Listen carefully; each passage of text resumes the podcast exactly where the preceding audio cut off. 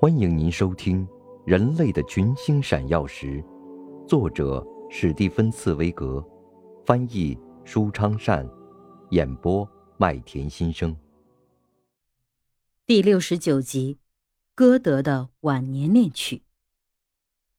一八二二年二月，歌德不得不对付一场重病，连日的高烧使他身体难以支持，有的时候甚至昏迷不醒。他自己也感觉病得不轻，医生们看不出明显的症状，只觉得情况危险，但又无计可施。不过，病来的突然，好的也突然。这年六月，歌德到玛丽恩巴德去疗养，当时他完全像是换了一个人似的，仿佛那一场暴病只是一种内心返老还童、新青春期的征兆。这个沉默寡言。态度严峻，咬文嚼字，满脑子几乎只有诗歌创作的人，在经过了数十年之后，又一次完全听凭自己的情感摆布。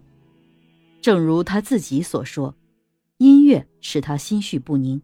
每当他听到钢琴演奏，尤其是听到像席曼诺夫斯卡那样漂亮的女人弹奏时，总是泪水潸然。犹如深埋的本能欲念不时冲动，他经常去找年轻人，一起疗养的人惊奇地发现，这个七十四岁的老人甚至深夜还和女人们相聚在一起。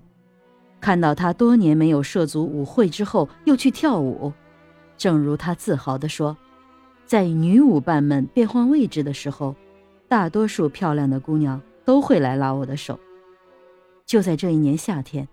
他的那种刻板秉性神奇的消失了，而且心扉洞开，整个心灵被那古老的魔法师永恒的爱的魅力所转住。从日记中可以看出，春梦、昔日的维特，重又在他的心中苏醒，就像半个世纪以前他遇到莉莉·舍尔曼那样，和女人亲近，促使他写出许多小诗。风趣的戏剧和诙谐的小品，而现在究竟选择哪一个女性仍未确定。起初是那漂亮的波兰女子，后来又是那个倾注了自己全部热情的十九岁的沃尔利克·冯·莱弗佐。十五年前，他曾爱慕过他的母亲，而且一年前他还只是用父辈的口吻昵称她为“小女儿”。可是现在，喜爱突然变成了情欲，好像全身缠上了另一种病，使他在这火般的感情世界中震颤。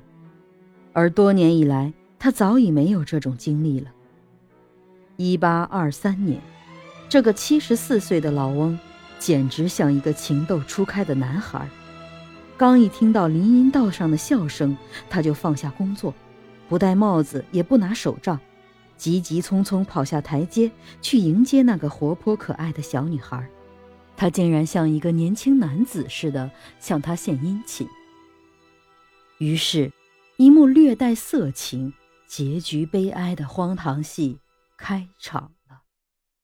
歌德在同医生秘密商量之后，就向自己同伴中的最年长者——魏玛大公国的卡尔·奥古斯特大公爵吐露衷肠。请他在莱弗佐太太面前替自己向他的女儿沃尔利克求婚。这时，大公爵一边回想起五十年前他们一起和女人寻欢作乐的那些疯狂的夜晚，一边或许在心里默默的幸灾乐祸地窃笑这个被德国和欧洲誉为本世纪最有智慧、最成熟、最彻悟的哲人。不过，他还是郑重其事的佩戴上勋章绶带，为这位七十四岁的老翁向那个十九岁的姑娘求婚一事走访他的母亲。关于他如何答复，不知其详。看来沃尔利克的母亲是采取了拖延的办法，所以歌德也就成了一个没有把握的求婚者。当他越来越热烈地去渴望着再次占有那个如此温柔的人儿的青春时，他所得到的仅仅是匆匆的亲吻和一般抚爱的言辞。这个始终急不可待的老人想在最有利的时刻再做一次努力。他痴心妄想地尾随着那个心爱的人，从玛丽恩巴德赶到卡巴斯巴德，然后到了卡尔斯巴德。他的那种热烈愿望仍然看不到有成功的希望。夏季快要过去了，他的痛苦与日俱增。终于到了他该离去的时候，但是他仍没有得到任何承诺和任何暗示。您正在收听的是《人类的群星闪耀时》，演播麦田心声，感谢您的收听。